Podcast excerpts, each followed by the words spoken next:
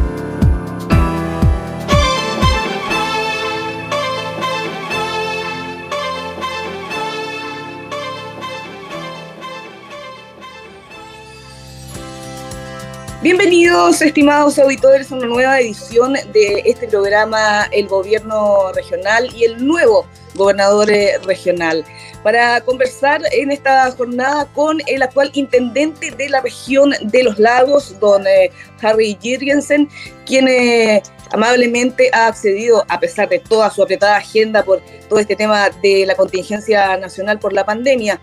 Don Harry, le damos la más cordial bienvenida y para que usted también salude a toda la gente que está conectada y que está escuchando a esta hora Patagonia Radio. Bueno, muchas gracias. Un saludo muy especial a todos los auditores de Patagonia Radio. Y a ver si comenzamos un programa en que hablemos de descentralización. Se ha hablado mucho de descentralización en los últimos años, pero en verdad se ha avanzado poco. Entonces nos parece que tenemos que hacer un análisis, ver por qué hemos avanzado tan poco y cuáles son eh, las virtudes que tiene el desarrollo regional, más autoridad, más autonomía en las regiones, con respecto al centralismo que nos, tiene ya por eh, demasiado décadas, digamos, en un, sistema que a veces agobia a las regiones. Así es que encantado, estoy, los escucho, encantado. ¿Cuáles son los temas que más les interesan? Bueno, para comenzar, eh, intendente, contarle a la gente que nos está escuchando que el día 11 de abril del próximo año se estaría realizando la elección general de lo que es el nuevo gobernador regional, que estaría en este caso reemplazando a lo que es actualmente el intendente de cada región. ¿Cómo ve usted este nuevo tipo de votación, este cambio, cambio de nombre, son cambios también de responsabilidades? Eh, ¿Cómo es eh, su apreciación eh, respecto a esta nueva versión, digamos, de lo que va a ser el gobierno, principalmente acá en, la región de los lagos? Bueno, muchas gracias. Primero quiero contarles que yo soy un firme partidario de la autonomía de las regiones. Y por lo mismo incluso participé en la Comisión de Descentralización y Desarrollo Regional de la presidenta Bachelet eh, cuando se analizó precisamente todo este tema y esa comisión trabajó varios meses, tomó contacto en muchas regiones, hizo reuniones en muchas regiones y después hicimos eh, más de 70 eh, iniciativas presentadas para ir avanzando en lo que es la regionalización. Y una de ellas es la elección del gobernador regional, una de ellas. Hoy en día el intendente que les habla eh, forma parte del gobierno regional, preside el gobierno regional, actúa como ejecutivo del gobierno regional, pero además es el representante del presidente de la, de la República y por lo tanto también actúa como delegado de la presidencia de la República. Esos dos cargos se separan. Se separan a partir de la elección del el eh, gobernador regional. Ahora va a un, gobernador regional que va a ser el presidente, ¿no es cierto?, del gobierno regional que va a dirigir los destinos del gobierno regional, que van a decidir ahí en el gobierno regional todo lo que son los fondos del eh, FNR, los fondos regionales, eh, que son fundamentalmente para hacer proyectos, obras, inversiones públicas en toda la región. Eso lo va a decidir esa parte. Y el delegado va a funcionar como el representante del presidente de la República en, en la región. Ahora, eh, lo difícil, los críticos a ese sistema, eh, dicen, bueno, ¿cómo se van a entender ambos, ambas autoridades? Una elegida, una representante de la, del, pueblo, en el fondo, de la ciudadanía, porque es elegido, y el otro nominado, digamos, por el presidente de la República. ¿Cómo van a entender ambos? Claro, el delegado va a tener a su cargo todo lo que es la administración pública todo lo que son eh, las seremías de gobierno, porque el Ejecutivo actúa en función de los distintos ministerios, ¿no es cierto?, de los distintos servicios nacionales. Y eso van a continuar, y eso van a continuar en manos del delegado. Ahora bien, el gobernador regional va a estar en el gobierno regional. ¿Qué presupuesto maneja uno y qué presupuesto maneja el otro? ¿Cómo van a coordinarse ambos? Esa es una situación que haber que vivirla eh, y tiene que haber un diálogo entre ambas autoridades para que en lo posible, ojalá junten, coordinen, armonicen los intereses de la región y las inversiones sectoriales que va a manejar el delegado presidencial estén también conversando, hablando con las inversiones regionales. Ese es uno de los puntos que, que va a haber probablemente en algunas regiones algún conflicto, especialmente si el delegado es de un partido A y el, de, el gobernador regional del partido Z y son ambos de oposición. Espero que conversen, eso, eso es fundamental, porque el diálogo de las autoridades es fundamental. Hoy en día en Chile nos está faltando un poco de diálogo, bastante, digamos. Respetarnos un poco más, esas autoridades a lo mejor nos marcan un paso en cómo deben respetarse las autoridades a nivel eh, regional. Ambas son necesarias, ambas son importantes y tienen que poder demostrarnos a todos que ambas pueden coordinar acciones en favor de los intereses de la región. Por ahora puedo decirles que nosotros a nivel del gobierno regional hemos avanzado porque tenemos divisiones nuevas que se han ya establecido, que están funcionando en la región, como la división de fomento e industria, la división de desarrollo social y, recursos humanos, y la nueva también eh, división de transporte e infraestructura. Es decir, nosotros ya tenemos funcionando cinco divisiones en el gobierno regional, de las cuales estas tres son nuevas, y la próxima división que deberíamos tratar de resolverlo dentro de las próximas semanas es la de Contraloría Interna, para que precisamente tengamos una división separada, separada, no involucrada, separada, que haga todo lo que es la auditoría interna. Hoy en día la auditoría interna se realiza dentro de una propia división, entonces no es muy bueno cuando el propio ejecutor se, se, se controla, es mejor que sea un eh, ente absolutamente independiente y eso es lo que se está haciendo y, esa, y esa, ese cargo espero yo que esté ya disponible, contratado y funcionando dentro de este mes de agosto. Así que es, es importante lo que se nos viene. Claro, es, demasiado importante. Una consulta porque este programa más que nada va eh, en el ámbito de la educación cívica, que de repente ya desde los colegios está un poco eh, olvidada, por decir así. Entre el cargo de lo que va a ser el gobernador regional y lo que va a ser el delegado presidencial, tengo dos consultas. Una, el delegado presidencial va a ser uno solo en la región y la otra, entre el gobernador eh, regional y el delegado presidencial, ¿cuál de los dos va a tener más cercanía con el eh, gobierno central, con el presidente de la República? Bueno, ojalá ambas tengan, pero por supuesto que el delegado presidencial es un hombre de confianza del presidente de la República. Tiene que contar con la confianza porque el presidente lo nombra o lo cambia el día que quiera. Es el hombre de confianza y es el, el hombre que tiene que estar entregando, alimentando a todos los servicios nacionales, a todos los ministerios, Ministerio de la Vivienda, Obras Públicas, Desarrollo Social, en fin, todos, Economía, Hacienda, van a recibir de esa información. O sea, ese es el ámbito. Eh, a ver, le voy a contar que, por ejemplo, en la región de los lagos, eh, el eh, FNR, el gobierno regional, hoy día ministra un 10% del presupuesto de toda la región, solo un 10. Un 90% del presupuesto se administra en todos los otros servicios y ministerios.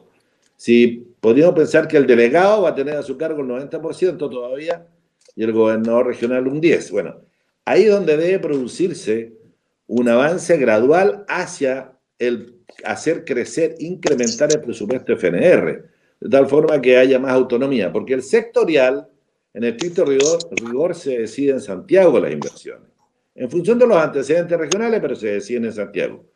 Y lo que es regional se decide en regiones. Si esto es 10 y el otro 90, claro, hay, una, hay un peso muy importante todavía que está bajo la decisión centralista, digamos, ¿no? Y solo un 10%. Eso tendrá que ir avanzando, otro de los grandes desafíos, porque eso tendrá que ir avanzando gradualmente. Yo creo que somos uno de los países en que menos se decide a nivel regional. El 10% de la inversión es muy poco. Otros países, bueno, los países federales, como Brasil, por ejemplo, ahí se decide el 40% de las regiones, pero son países federales, donde hay mucho más autonomía. Chile no se declara país federal, es un país unitario, unitario, y las regiones, si bien es cierto, van a tener cierta autonomía, no es absoluta. Entonces, también hay que entenderlo eso, porque eh, no vamos a constituirnos en un país eh, federal por motivo alguno, digamos seguimos siendo una gran unidad. eh, aunque se elija al gobernador regional, el gobernador regional no va a tener absoluta autonomía. No van a haber, qué sé yo, parlamentarios que van a funcionar dentro de las propias regiones. No, no, no va a existir eso tampoco. Hay una discusión también respecto a si deben haber o no deben haber impuestos regionales. Es una discusión que hay que desarrollarla todavía, porque probablemente algunas regiones tengan que tener eh, impuestos especiales en la región y puedan ser parte del ingreso del FNR, de los, de los, de los recursos regionales. Un poco existe hoy día, por ejemplo, eh, los impuestos que pagan los casinos, los casinos de juego, el 50% es para la región, ¿no es cierto? Entonces pueden haber algunos impuestos que se puedan crear. Yo he visto siempre que las eh, regiones forestales, por ejemplo, dicen, no, nosotros queremos aplicar un impuesto a las empresas forestales por la riqueza forestal para que ese, impuesto quede y se administre en la región. Puede ser.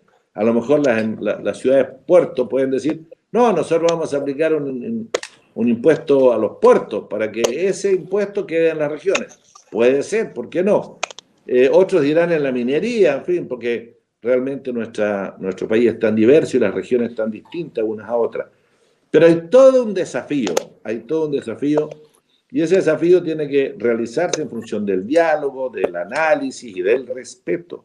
Porque si empezamos a pelearnos un poder con otro poder, un elegido, el otro designado, van a haber problemas de esa naturaleza. En estricto rigor los dos son elegidos, porque el presidente de la República también es elegido. Pero eh, es un gran desafío. A mí me gustaría, por ejemplo, que los temas de CONAF, que tengamos una CONAF nosotros más bien regional, no tan, tan, tan de dirección nacional. A mí me gustaría que tengamos, por ejemplo, un Cernatur que vea los intereses propios de la región y que tenga más independencia con respecto a las líneas nacionales eh, para el desarrollo del turismo. Es decir, me gustaría ver un Corfo, un Cercotec, un FOSIS, mucho más cercano y decidiendo con nosotros. Eh, de hecho, FOSIS, Cercotec, eh, Corfo, se administran muchos recursos también de la región, pero deberían ser más, más regionales, no obedecer a programas nacionales. De repente esos programas nacionales no nos calzan muy bien y generan a veces algunas frustraciones. Entonces, yo sigo diciendo que las personas que ocupen estos cargos el día de mañana tienen que ser muy generosos con el otro para poder llegar a entendimientos y tienen que ser muy generosos con la región, porque tienen que pensar, nuestra región es tan diversa. Entonces es muy diversa. es muy diversa, entonces hay que estar viendo aquí, ojalá no, no, no, no predomine el partidismo, ¿no? que lo que mi partido dice, no, no, ojalá predomine los intereses regionales. En ese mismo contexto, intendente, en el tema de que nuestra región es una región muy grande, pero también tenemos sectores que son muy, pero muy aislados. Chiloé continental, eh, Chiloé también eh, insular, eh, sectores costeros en el norte de la región, en Osorno, en Río Negro.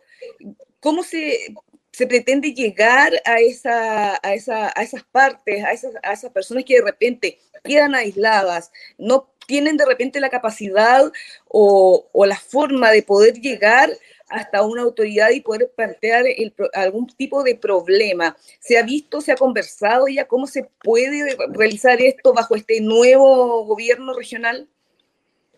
Bueno, no hay duda que un gobernador regional elegido va a tener el compromiso con, sus electores, con la ciudadanía en general, y que no sea el compromiso solo con sus electores, sino que sea contra toda la región. Usted está tocando un punto de la diversidad. Claro, nosotros tenemos 70 islas.